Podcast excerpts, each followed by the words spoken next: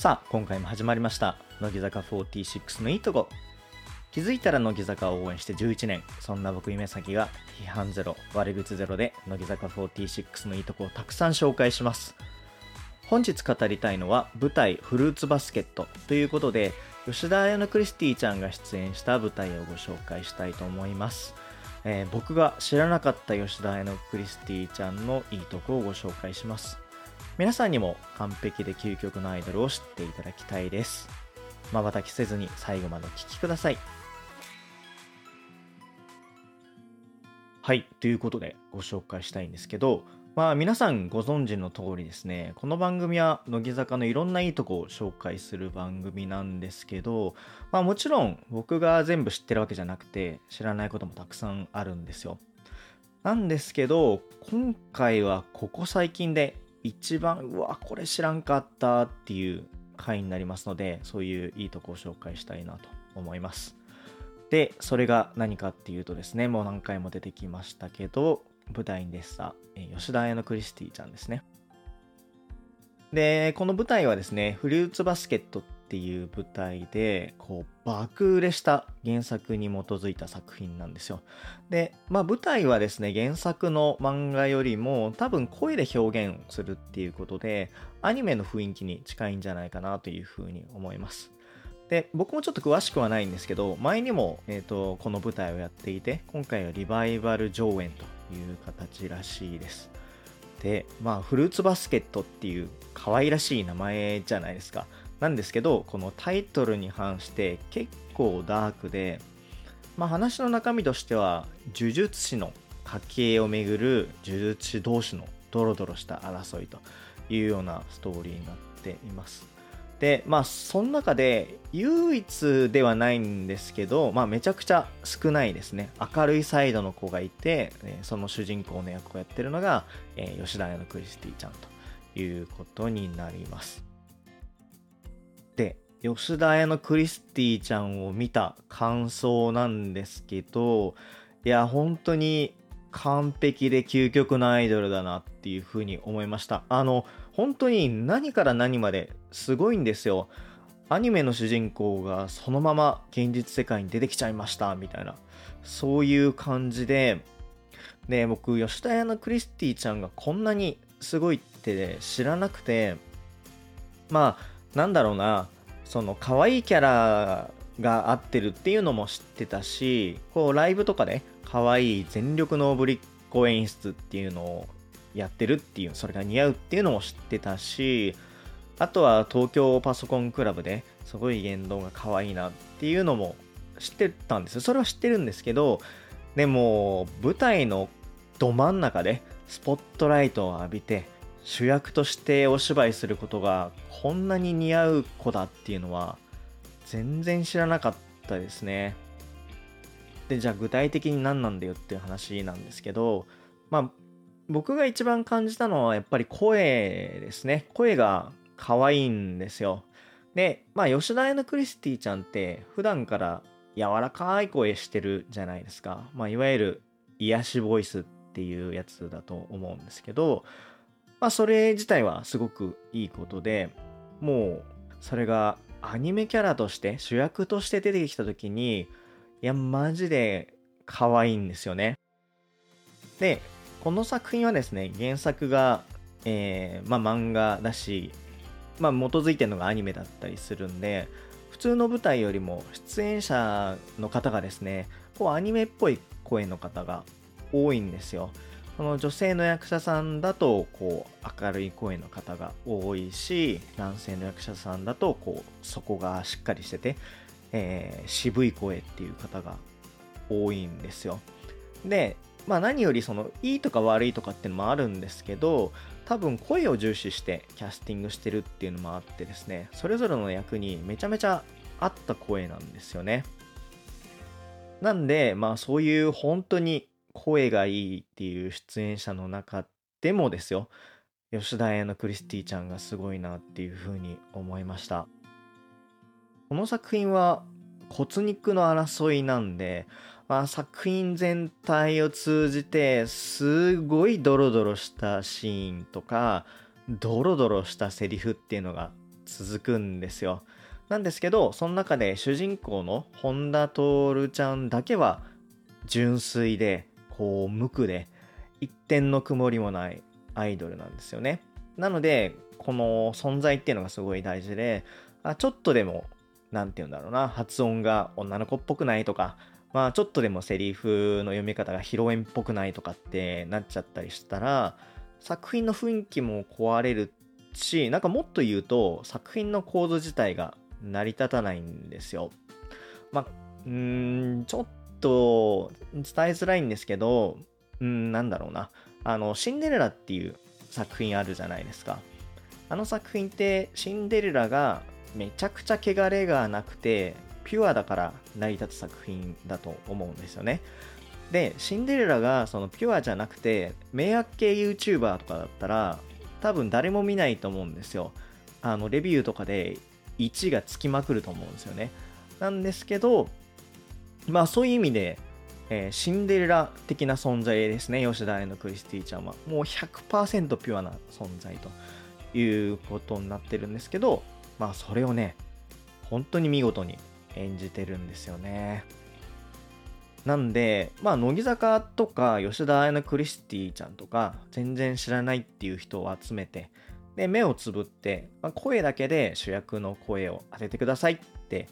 言ったら、結構当たるんじゃないかなっていうふうに思いますね。あの、そんぐらい主役声なんですよ。まあ、そういう言葉があるのかわかんないですけど、こう主役の、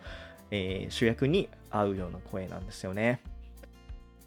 で、まあ、ここが僕が一番びっくりしたポイントですね。はい、吉田彩のクリスティちゃんって多分乃木坂として8年ぐらい活動してきてると思うんですけど、なんで僕は今までこんなに身近な吉田彩のクリスティちゃんのいいとこに気づけなかったんだろうっていうね。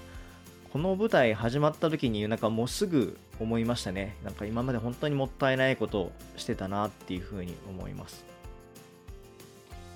まあ、こっからはね、まあ、どれぐらいチャンスがあるのかわかんないんですけど、吉田屋のクリスティちゃんの声、喋り方、まあそういうのをしっかり聞いていこうかなというふうに思いました。はい。で、まあそんな声がいい吉田彩のクリスティちゃんなんですけど、もちろん他にもあってですね、あ動きがね、またいいんですよ。役にはまってて。で、まあ僕はフルーツバスケットのアニメっていうのを見たことないんですけど、でもこう、アニメのキャラってこういう動きするんだろうなっていうのが、すごいイメージできるんですよね。この小動物的な動きですよね。なんかそういうのがすごい可愛かったですね。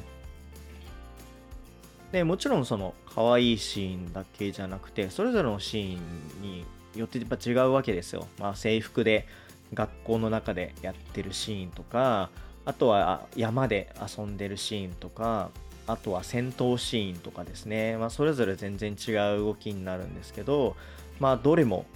本田徹のキャラクターに合ってましたね。で、カーテンコールの時も、まためちゃくちゃ可愛くて、で、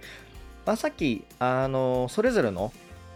シーンごとに違う動きになるっていうお話をしたんですけど、カーテンコールの時はね、もうひたすら可愛いんですよ。あの、まあ、可愛く出てきたし、本当にね、袖に履ける最後の1秒までめちゃくちゃ可愛かったですね。はい。で、それ以外で言うとですね、まあ、喋り方もすっごい良かったですね。まあ、声とね、ちょっと関連があるというか似てる話なんですけど、あの、今回の本田徹ちゃんっていうね、えー、主役、主人公か、主人公のキャラなんですけど、まあ、僕が感じた限りだと、割と普段の吉田彩のクリスティちゃんの喋り方に近いかなっていう気がしました。で、その普段のね、喋り方がアニメの主人公にハマってるっていうことで、あ、それは天性だなっていうふうに思いましたね。だって普通アニメの主人公がいたら、それに合わせて喋り方変えるじゃないですか。それが普段の喋り方でいけちゃうっていうのはね、いや、天才ですよね。もちろん、努力して稽古の中であの調整してはいると思うんですけど、もともとの良さはすごい生きてるかなっていうふうに思いました。はい。というわけで、いろいろ紹介してきましたけど、もう何回も言ってるんですけど、吉田屋のクリスティちゃんは本当にもう完璧で究極の主役でしたね。もし世の中に主役になれる人と主役になれない人がいるとしたら、いるとしたらってかまあいるじゃないですか、ぶっちゃけ。まあ多分主役になれる人って100人に1人ぐらいだと思うんですけど、まあ吉田屋のクリスティちゃんは間違いなく主役になれる側の、なる側ってかもうなってる側の人間だなっていうふうに思いました。はい。で、ちなみに僕はもちろん99人の主役になれない方なんですけど、まあそんだけね、えー、一人の方、まあ、乃木坂のメンバーみんなそうですよね、主役になれる方だと思うんですけど、まあそういうメンバーとか、そういう人の活躍を見れるっていう意味で、まあそれはそれで楽しんではいますね。はい。で、それ以外で話してないところで言うと、やっぱり表情とか顔とかですね。まあめちゃくちゃ可愛かったと思いますし、めちゃくちゃお芝居うまかったとは思うんですけど、思うんですけど、僕、いかんせんね、席が遠すぎて全く見えなかったんですよね。で、僕、この作品は当日券で見たんですよ。当日、現場に行って、えー、抽選で当たったんですよ。何番の人って言って。で、見れたんですけど、その席が一番後ろの、えー、一番上手側ですね。もう機材とかがある並びなんですけど、そこに座ったらですね、全く舞台見えなかったですね。まあ、全くってあれですよ、なんか前の人の頭がとかじゃなくて、まあ、一応その、なんて言うんですか、あの舞台は見えてるんですけど、まあ、遠すぎて顔の表情とかわかんないっていうそういう意味ですね。で、まあ当日券なんでね、えー、しょうがないんですけど、でも個人的にはですね、さっき言ったみたいな声とかセリフとかっていうのを集中して聞けたんで、うん、まあ、悪い席というよりは、僕結構良かったっていうのが、まあ、これ結果論ですよ。あの、入った時はなんだ、端の席かと思ったんですけど、うん、帰る頃には結構満足してましたね。はい。ということで、えー、吉田屋のクリスティちゃんのいいとこ紹介してきました。で、この後話すことはですね、いいとこでも何でもないんですけど、あの配信とかブルーレイとかには映らないちょっとライブ感というか現場感みたいなものをお話したいなというふうに思います。でこの作品はですね演出上客席の通路を使うんですよ。で僕さっき一番後ろに座ったって言ったと思うんですけどあのカットされてなければ あのそういう風に言ったんですけどその席の高さがまあ普通の民家だったらですねどのぐらいだろう多分2階の、まあ、床と天井のちょうど真ん中とかまあそれぐらいだと思いますで僕は一番上手側だったんで、えー、右に数十センチぐらい行くとこう手すり的なものがあってでちょっとこう体を動かすだけでそこから下が見えるんですよね。でまあ一番後ろだから別に、ま、あの後ろの人に迷惑かけるっていうのはないしでまあ一番端なんでその下の部分が出入り口になっててそこを役者さんが出はけするんですぐそこに吉田屋のクリスティちゃんがいるわけですよで、これが乃木坂のライブだったらもう100%、120%身を乗り出して、ああ、吉田彩のクリスティちゃんだって見ると思うんですよ。だってもう自分のほぼ真下、右に数十センチ行ったら真下に吉田彩のクリスティちゃんがいるってなったら、まあ皆さん見ると思うんですよ。これ僕だけじゃなくて。まあなんですけど、まあこれライブじゃなくて、まあ、舞台ってもちろんそういう場所じゃないんで吉田屋のクリスティちゃんがすぐそこにいるのに、まあ、何にもできなかったっていうだけの話です。まあまあまあ、あの、言っちゃえばそれだけの話なんですけど、まあ、吉田屋のクリスティちゃんが、えー、そこにいて、で、でも見れないっていう状況が、こう、ぐぬぬって思う気持ちは分かってくれる方、きっといるんじゃないかなというふうに思います。はい。あれってゲネプロぐらいだったら身を乗り直して見てもいいんですかね？あの僕ゲネプロっていうのに当然行ったことないんであの僕芸能関係者とかじゃないんでね行ったことないんですけどもしその辺の温度感わかる方あの舞台とかまあそういう役者の関係の仕事をしてるよっていう方がいたらですね、えー、その温度感あのコメントで教えていただけたら嬉しいです。ということで今回は舞台フルーツバスケットについて語ってきました。吉田彩クリスティちゃんのファンの方はいや何を今更言ってんだよっていうふうに思ったかもしれないんですけどまあ僕は8年経ってようやくその吉田彩クリスティちゃんの凄さに気づけたのでまあ舞台自体もちろん面白かったんですけど、でも、吉田彩のクリスティちゃんを知るっていう意味でも、本当にいい経験だったなというふうに思います。で、これから、まあ吉田彩のクリスティちゃんの声に、まあちゃんと聞いていきたいなというふうに思いましたし、あと皆さんもね、よければちょっと注目していただきたいなというふうに思いました。以上、本日のテーマは舞台フルーツバスケットでした。続いて、乃木坂ニュースのコーナーです。ということで、えっと、ニュースを話したいんですけど、実は話すことがほとんどなくてですね、えー、この連休中に今収録してるんですけど、久保しおりちゃんのね、天合星を取ったばっかりなんですよね。